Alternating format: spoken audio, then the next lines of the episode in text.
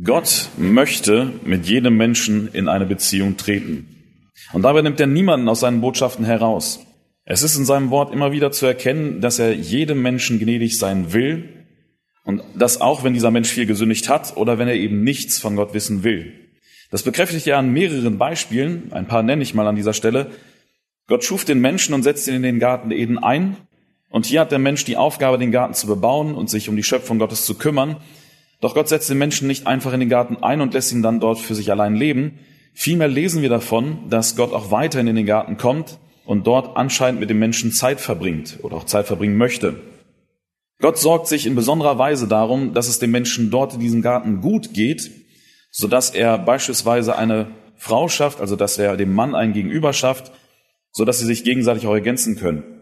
Und außerdem haben Gott und Mensch anscheinend einen persönlichen Umgang miteinander, da Gott abends in den Garten kommt. Dass Gott so gnädig ist, zeigt sich aber auch beispielsweise daran, dass der Herr Jesus damals den Judas Iskariot als seinen Jünger aussuchte. Dieser Jünger würde eines Tages den Herrn Jesus verraten, er würde das Geld lieber haben als den Herrn. Und obwohl der Herr Jesus dies schon wusste, als er seine Jünger berufen hatte, da berief er diesen Mann trotzdem zu, seinen, zu seinem Jünger. Und auch bei der Gefangennahme Jesu ist nicht erkennbar, dass der Herr Jesus zornig oder irgendwie ungehalten gegen diesen Judas reagiert hat. Vielmehr, ja, kann man lesen, dass er traurig war, dass Judas ihn verriet und das auch noch mit einem Kuss, mit einer Geste, mit der eine Person eigentlich, ja, seine Zuneigung oder seine Wertschätzung an anderen Personen gegenüber zeigt. Diese freundschaftliche und liebevolle Haltung Gottes einem Menschen gegenüber, sie ist kein Einzelfall. Auch diese Beispiele sind absolut kein Einzelfall. Und auch generell ist ein harter Umgang mit dem Menschen nicht das, was Gott sich selbst für den Menschen ausgedacht, geschweige denn geplant hat. Eine Bestrafung eines Menschen, indem er Menschen wegen ihrer Sünde in die Hölle schicken muss, es war niemals sein Plan. Wir lesen so beispielsweise Matthäus 25, Vers 41. Dann wird er auch sagen zu denen zur Linken, geht weg von mir, ihr Verfluchten, in das ewige Feuer, das bereitet ist dem Teufel und seinen Engeln. Also sein eigentlicher Plan war, den Teufel und seine Engel darin zu bestrafen und damit diejenigen, die dafür gesorgt haben, dass die Beziehung zwischen Gott und Mensch ja durch Sünde gestört wurde. Doch leider wird Gott Menschen in die Hölle schicken müssen, weil er nicht nur gnädig, sondern auch gerecht ist. Und dies wird diejenigen treffen, die sich nicht zu ihm bekehrt haben, die damit eben keine Freundschaftsbeziehung mit ihm aufgebaut haben. Und heute wollen wir einmal über eine Freundschaftsbeziehung nachdenken zwischen Gott und Mensch. Wir möchten uns am Beispiel einer Person einmal genau anschauen, ja, wie die Freundschaft eben aussah, die Gott ermöglichte und wie diese Freundschaft immer tiefer wurde. Wir wollen uns das am Beispiel von Mose einmal etwas genauer anschauen. Wir möchten das an drei Punkten einmal betrachten. Der erste Punkt wird da sein, der erste Kontakt zwischen Gott und Mensch. Wie kommt dieser zustande? Der zweite Punkt ist der, die Beziehung wächst und sie wird tiefer. Und wie kann es dazu kommen? Oder auch anders gefragt, wer ist für die zunehmende Tiefe in dieser Beziehung verantwortlich? Der dritte Punkt wird der sein, dass wir uns anschauen, die Beziehung hat Grenzen. Und welche hat sie oder wozu sind diese Grenzen auch gut? Diese drei Punkte möchten wir uns heute einmal gemeinsam anhand der Bibel ja näher anschauen. Und wir beginnen gleich mit dem ersten Punkt. Der erste Kontakt zwischen Gott und dem Menschen. Wie kommt dieser Kontakt zustande? Wir lesen aus dem zweiten Buch Mose aus Kapitel 3 in den ersten sechs Versen folgendes darüber. Also 2. Mose Kapitel 3 ab Vers 1.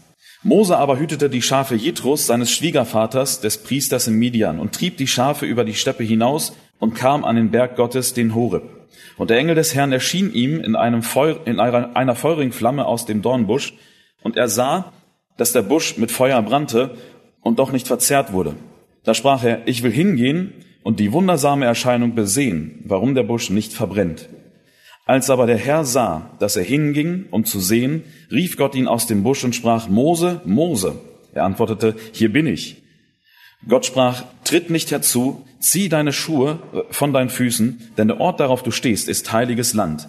Und er sprach weiter, ich bin der Gott deines Vaters, der Gott Abrahams, der Gott Isaaks und der Gott Jakobs. Und Mose verhüllte sein Angesicht, denn er fürchtete sich, Gott anzuschauen.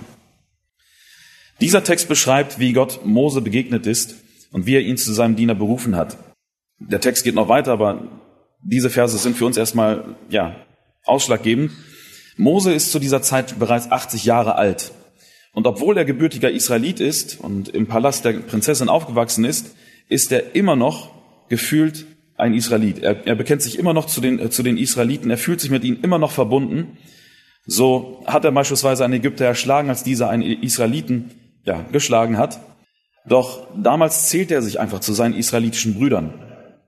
Von einer Beziehung zu Gott ist dort noch nichts zu sehen, wie wir zum Beispiel in 2. Mose Kapitel 2 nachlesen können. Die Art und Weise, wie Gott sich Mose in Kapitel 3 hier vorstellt, sie lässt auch noch vermuten, dass es eben noch keine persönliche Beziehung zwischen Gott und Mose gab. Gott stellt sich hier vor, ich bin der Gott deines Vaters, der Gott Abrahams, der Gott Isaaks und der Gott Jakobs. Und wir sehen noch an der äh, ja, Reaktion von Mose, dass der Umgang mit Gott noch nicht sehr vertraut für ihn ist, so wie es scheint. Und Mose verhüllte sein Angesicht, denn er fürchtete sich, Gott anzuschauen. Interessant ist für uns an dieser Stelle, wie Gott mit Mose redet, beziehungsweise wie Gott dafür gesorgt hat, dass ja, er mit Mose ins Gespräch kommt. Ganz grob zusammengefasst ist das nämlich so. Als erstes gibt Gott Mose einen Hinweis darauf, dass hier etwas ganz Besonderes zu sehen ist. Dazu nutzt Gott einen brennenden Busch, der nicht verbrennt. Dann im zweiten Schritt reagiert Mose darauf und er geht zu diesem Busch. Also auf Gottes Hinweis, also auf diesen Busch, da reagiert Mose nun, indem er zu diesem Busch geht. Und wir könnten an dieser Stelle eigentlich sagen, Mose hätte reagieren können, wie er gewollt hätte. Er hätte hingehen können, er hätte weggehen können, hätte seine Schafe wegziehen können, weil er vielleicht auch gedacht hätte, Feuer ist gefährlich meine Tiere, also bloß weg hier. Er hätte auf unterschiedlichste Arten und Weisen reagieren können. Aber er selbst entschied an dieser Stelle, wie er auf den Hinweis Gottes reagieren würde. Gott gab ihm einen Hinweis, er reagierte auf diesen Hinweis. Und er entschied sich jetzt hierzu, zu diesem brennenden Busch eben zu gehen und sich den genauer anzuschauen. In dem Moment, in dem Mose zu diesem Busch ja kommt oder dort ist, da beginnt Gott mit Mose zu sprechen. Und weil Mose auf den Hinweis Gottes reagiert hat, zu dem Busch gekommen ist, da kann Gott mit Mose sprechen und ihn auch zu seinem Diener berufen. Was uns hier in diesem Abschnitt beschrieben ist, ist, wie Gott selbst einen Kontakt mit Menschen herstellt. Mose ist übrigens kein Einzelfall. In der Bibel, aber auch in unserem Alter können wir dieses Vorgehen Gottes immer wieder beobachten. Wir können jetzt zum Beispiel den Pharao nehmen. Der hatte, oder der und die Ägypter, die haben zehn Plagen erlebt, aber sie reagierten nicht so, wie Gott es eigentlich gehofft hatte. Oder auch 40 Jahre später, als das Volk Israel ja das Land Kanaan eroberte. In der Stadt Jericho hatten die Leute viel über die Israeliten gehört oder wie Gott mit, mit dem Volk Israel Städte erobert hat. Doch nur eine Frau namens Rahab und ihre Familie, sie reagierten so, wie ja es angemessen war. Sie reagierten so, dass sie eben ja gerettet würden. Auch zur Zeit Jesu zeigt sich, dass Gott so mit Menschen redet. Durch Zeichen und Wunder, da war es so, dass Menschen auf den Herrn Jesus aufmerksam wurden. Und spätestens durch seine Kreuzigung, seine Auferstehung, da war jedem klar, dass hier etwas Gewaltiges passiert. Einige bekehrten sich, also reagierten auf diesen Hinweis, andere taten es nicht und bekehrten sich nicht. Und ich denke, das ist es auch, wenn wir zum Beispiel in Johannes Kapitel 6, Vers 44 folgende Worte lesen. Dort sagte der Jesus einmal, einmal folgende Worte. Es kann niemand zu mir kommen, es sei denn, ihn ziehe der Vater, der mich gesandt hat, und ich werde ihn auferwecken am jüngsten Tage. Also schon an diesem Punkt wird deutlich, wie groß und entscheidend die Rolle Gottes dabei ist, dass ein Mensch überhaupt erst in eine Beziehung mit Gott treten kann. Ich denke, uns allen ist klar, dass eine Beziehung zwischen Gott und Mensch nur zustande kommen kann, weil Gott seinen Sohn für uns gab, der am Kreuz für unsere Sünden starb. Wir können zum Beispiel in Johannes Kapitel 10, Vers 9 nachlesen, dass der Herr Jesus die Tür ist, oder dass wir durch ihn noch den Vater sehen, was wir zum Beispiel in Johannes Kapitel 14 nachlesen können. Aber diese Beziehung, sie kommt eben ja dann zustande, wenn ein Mensch sich zum Herrn Jesus bekehrt. Doch es ist auch Gott selbst, der uns Menschen auf den Herrn Jesus, also auf diese Tür zu ihm aufmerksam macht oder machen kann. Und nur dann, wenn Gott uns auf den Herrn Jesus hinweist, dann haben wir Menschen auch die Möglichkeit, uns zu unserem Gott zu bekehren, so wie wir es zum Beispiel in Johannes Kapitel 6, Vers 44 gelesen haben. Das heißt, die Gnade Gottes beginnt im Leben eines Menschen schon vor seiner Bekehrung. Noch bevor der Mensch sich bekehrt, beginnt die Gnade unseres Gottes an diesen Menschen.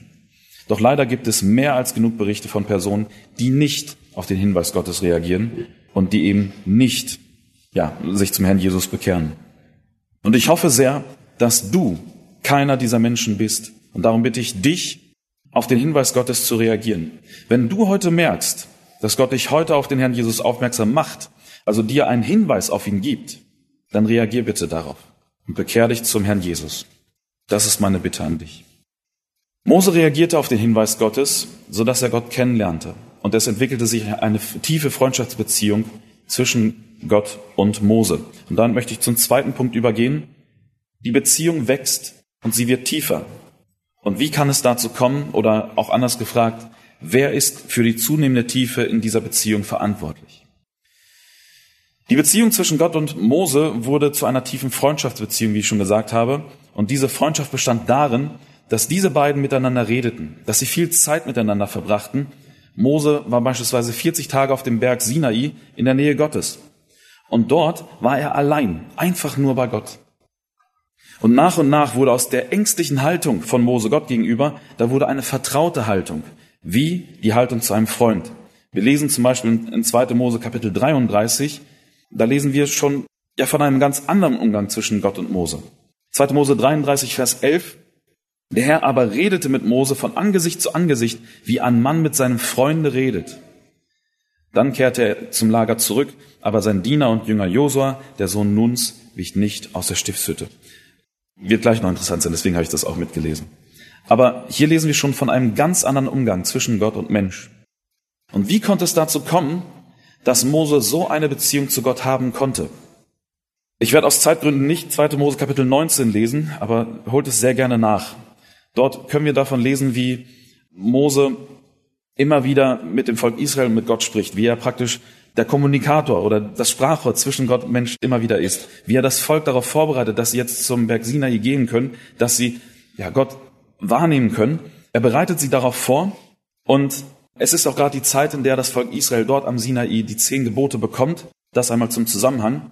Aber als es dazu kommt, dass das Volk Israel in der Nähe Gottes ist, da lesen wir folgende Worte. Ich lese aus 2. Mose Kapitel 20 ab Vers 18. Und alles Volk wurde Zeuge von dem Donner und Blitz auf dem, auf dem Ton und dem Ton der Posaune und dem Rauchen des Berges. Als sie aber solches sahen, flohen sie und blieben in der Ferne stehen und sprachen zu Mose, rede du mit uns. Wir wollen hören, aber lass Gott nicht mit uns reden. Wir könnten sonst sterben. Mose aber sprach zum Volk, fürchtet euch nicht. Denn Gott ist gekommen, euch zu versuchen, damit ihr es vor Augen habt, wie er zu fürchten sei und ihr nicht sündigt. So stand das Volk von ferne aber Mose nahte sich dem Dunkel, darin Gott war. Also hier wird etwas deutlich. Wir lesen an diesen Stellen davon, dass das Volk Israel große Angst vor Gott hat. Und vielleicht erinnert das so ein kleines bisschen daran, wie Mose selbst einmal Angst vor Gott hatte, wie er sein Angesicht verhüllt hat. Das heißt, das Volk Israel ist noch nicht so weit, dass sie Gott näher kommen können, wie Mose es eben schon tun kann. Mose geht in das Dunkel, das Volk Israel hat Angst. Mose hat im Vergleich zum Volk oder im Vergleich zum restlichen Volk schon viel Zeit mit Gott verbracht. Für ihn ist das Reden Gottes ein Reden, vor dem er große Ehrfurcht hat, aber das ihm gleichzeitig so vertraut ist, dass er davor nicht erschreckt oder Angst hat. Ehrfurcht ja, Angst nein. Doch ist die Zeit, die Mose mit Gott verbracht hat, das einzige oder ist Zeit allgemein das einzige, das dazu führen kann, dass die Freundschaftsbeziehung zwischen Gott und Mensch tiefer werden kann. Also damit kommen wir zu der Frage, wer ist für die zunehmende Tiefe in dieser Freundschaftsbeziehung verantwortlich? Hier könnten wir feststellen, dass Zeit allein nicht dazu führt, dass man eine tiefe Freundschaftsbeziehung mit Gott hat. Dies lässt sich sehr gut an dem Volk Israel sehen. Also das Volk Israel durfte, wie gesagt, nicht zum Berg gehen. Mose bekam dort die zehn Gebote. Aber unter dem Volk Israel gab es eine Ausnahme. Eine Person gab es, die außer Mose noch näher zum Berg gehen konnte. Nicht ganz so nah wie Mose, aber doch etwas näher. Und das war Josua. Der Diener Moses, er durfte etwas näher kommen, wenigstens ein Stück weit. Wir können davon lesen in 2. Mose Kapitel 24 in den Versen 13 bis 14. Da machte sich Mose auf mit seinem Diener Josua und stieg auf den Berg Gottes, aber zu den Ältesten sprach er, bleibt hier, bis wir zu euch zurückkommen. Siehe, Aaron und Hur sind bei euch. Hat jemand eine Rechtssache, der wende sich an sie. Also dies geschieht, weil Josua anders ist als der Rest des Volkes. Das Volk, das im Lager geblieben ist, hat nämlich nach 40 Tagen gewartet schon genug. Sie gehen dann zu Aaron, sie wollen ein goldenes Kalb haben und sie beten dieses Kalb als ihren Gott an und sagen, dieser Gott hat uns auch aus Ägypten geführt. Josua ist nicht von dieser Sorte. Natürlich kann man auch sagen, er ist jetzt nicht in der Nähe des Lagers gewesen, aber stattdessen erweist sich Josua auch im Laufe seines Lebens immer wieder als jemand, der Gott vertraut. Das tut er einmal, als er als Kundschafter das Land Kanaan geht. Er glaubt daran, dass das Volk Israel mit Gottes Hilfe das Land erobern wird. Das tut er aber auch sein gesamtes weiteres Leben. Als er das Amt von Mose übernimmt, das Volk Israel anführt, da vertraut er auf den Herrn. Und als er das Land Kanaan erobert, da lässt er sich auch von Gott leiten. Und das Beispiel von Josua, ist jetzt sehr grob zusammengefasst, aber so kann man es vielleicht einmal kurz nennen, aber das Beispiel von Josua zeigt, Zeit allein kann nicht dazu führen, dass ein Mensch eine tiefe Freundschaftsbeziehung mit Gott bekommt. Es wäre, wäre außerdem Zeit allein dafür notwendig, dass man eine Freundschaftsbeziehung oder in seiner Freundschaftsbeziehung zu Gott wächst. Dann hätte das Volk Israel im Laufe der Zeit in der Wüste ja auch so eine Freundschaftsbeziehung mit Gott gehabt, wie man eben, wie man sie eben mit Mose vergleichen könnte. Aber das ist so nicht geschehen. Am Beispiel Moses und auch am Beispiel von Josua kann man dagegen erkennen, dass eine Freundschaftsbeziehung zu Gott nur dann tiefer sein kann, wenn der Mensch sich aktiv darum bemüht und wenn es ihm eine Freude ist, einen vertrauten Umgang mit Gott zu pflegen. Was bedeutet das jetzt genau für uns? Also wenn wir merken, dass es in unserer Beziehung zu Gott nicht passt und dass ja unserer Freundschaft zu Gott eine gewisse Tiefe und Vertrautheit fehlt, so hat dies mit uns Menschen zu tun. Das muss man so, so direkt einfach an dieser Stelle sagen. Das Angebot Gottes, eine tiefe Beziehung mit ihm einzugehen, das war bei Mose ja auch vorhanden. Das war beim Volk Israel auch vorhanden. Jedoch nutzten Mose und Josua dieses Angebot Gottes anders als der Rest des Volkes. Die Verantwortung dafür, dass die Freundschaftsbeziehung zwischen Gott und Menschen immer tiefer wird, liegt zwar bei Gott und Menschen. Ne, das ist bei Freundschaftsbeziehungen immer so. Beide Seiten müssen dann arbeiten. Und so ist es auch hier. Es liegt bei Gott und beim Menschen. Aber Gott erfüllt seinen Teil, wenn es darum geht, dass diese Freundschaftsbeziehung tiefer werden kann. Was der Mensch daraus tut, ist jeweils ihm überlassen. Das heißt, wenn wir merken, dass unsere Freundschaft zu Gott eben nicht so tief ist, wie sie sein sollte, dann liegt das daran, dass wir Menschen unseren Teil nicht dazu beitragen. Dass wir Menschen eben dafür sorgen, dass diese Beziehung nicht tiefer wird. Also zusammengefasst sind also Gott und Mensch beide dafür verantwortlich, für diese tiefe Freundschaftsbeziehung. Beide müssen daran arbeiten, aber Gott erfüllt, wie gesagt, seinen Teil. Das möchte ich nochmal betonen, Gott erfüllt ständig seinen Teil, dass diese Beziehung tief wird. Und eben wenn wir das einmal festhalten, ist es so, dass es von der anderen Seite möglicherweise etwas fehlt. Das heißt, es kommt ganz besonders darauf an, wie der Mensch eben ja auf das Angebot unseres Herrn reagiert. Doch so schön und wichtig eine Beziehung zwischen Gott und uns Menschen auch ist, so tief sie auch sein kann und auch sein sollte, so muss man auch festhalten, dass diese Beziehung zwischen Gott und Menschen Grenzen hat. Und damit komme ich zum letzten Teil. Welche Grenzen hat diese Beziehung zwischen Gott und Mensch und wofür sind die eigentlich gut? Also dieser Punkt ist vielleicht nicht so einfach zu verstehen, denn wenn Gott doch eine tiefe Beziehung mit uns haben will und wenn er sogar in unserem privatesten Bereich in unserer Nähe sein will, uns begleiten will, uns anleiten will, ja, warum hat diese Beziehung dann Grenzen? Mose musste diese Erfahrung auch machen. Und wir können davon beispielsweise in 2. Mose Kapitel 33 lesen. Ich werde es einmal kurz zusammenfassen, weil die Zeit mir davonläuft. Aber wir lesen dort davon, dass Mose ja ganz vertraut mit Gott reden kann. Und das ist nicht verwunderlich. Er war immerhin tagelang auf dem Berg Sinai. Er führte Gespräche mit Gott. Er verbrachte viel Zeit in der Stiftshütte. Und wenn Mose etwas bat, dann hörte Gott ihn an. Also als, als beispielsweise das Volk Israel ja Götzendienst getan hatte, da wollte Gott dieses Volk vernichten. Und Mose bat darum, verschon das Volk und Gott erhörte diese Bitte. Er ging darauf ein. Und wenn diese Beziehung doch so tief war, wäre es dann nicht auch eine gute Idee gewesen, wenn man diese, diese Beziehung vielleicht noch etwas weiter vertiefen könnte? In 2. Mose 33 stellt Mose nämlich die Bitte an Gott, er möchte das Angesicht Gottes sehen. Er möchte sehen, mit wem er dort zu tun hat, kann man sagen. Und wir könnten jetzt mal überlegen, jetzt mal rein logisch. Hätte diese Freundschaft nicht noch viel tiefer werden können, wenn Gott, wenn Mose Gott gesehen hätte? Hätte Mose dem Volk nicht noch viel genauer sagen können, wer ihr Gott war?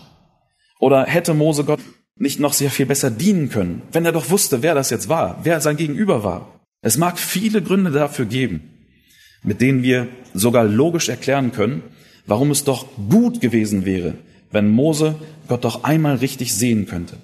Doch wenn wir diese Begebenheit einmal durchlesen, dann sehen wir, Gott sagt hierzu Nein.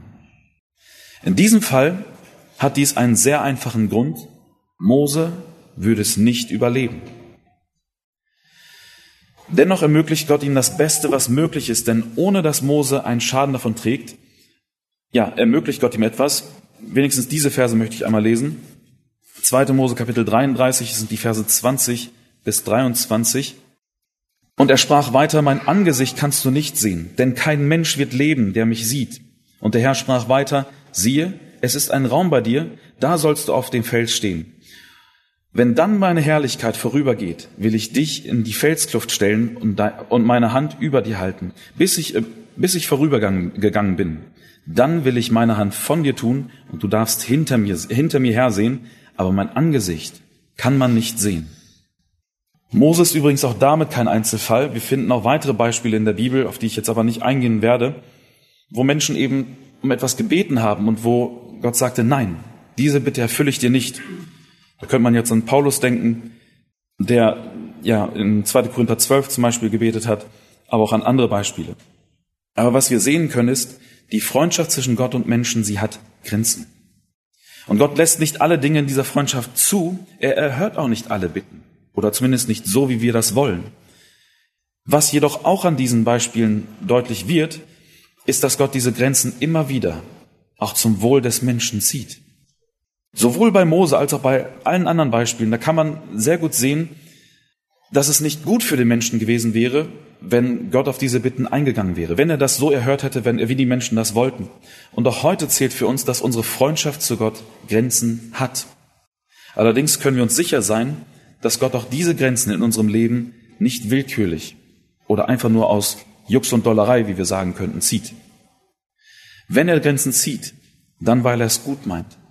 Und solltest du daher im Moment oder in der Zukunft merken, dass Gott dir eine Bitte abschlägt und sagt Nein, dann bleib ruhig darüber. Vertraue darauf, dass Gott es gut mit dir meint.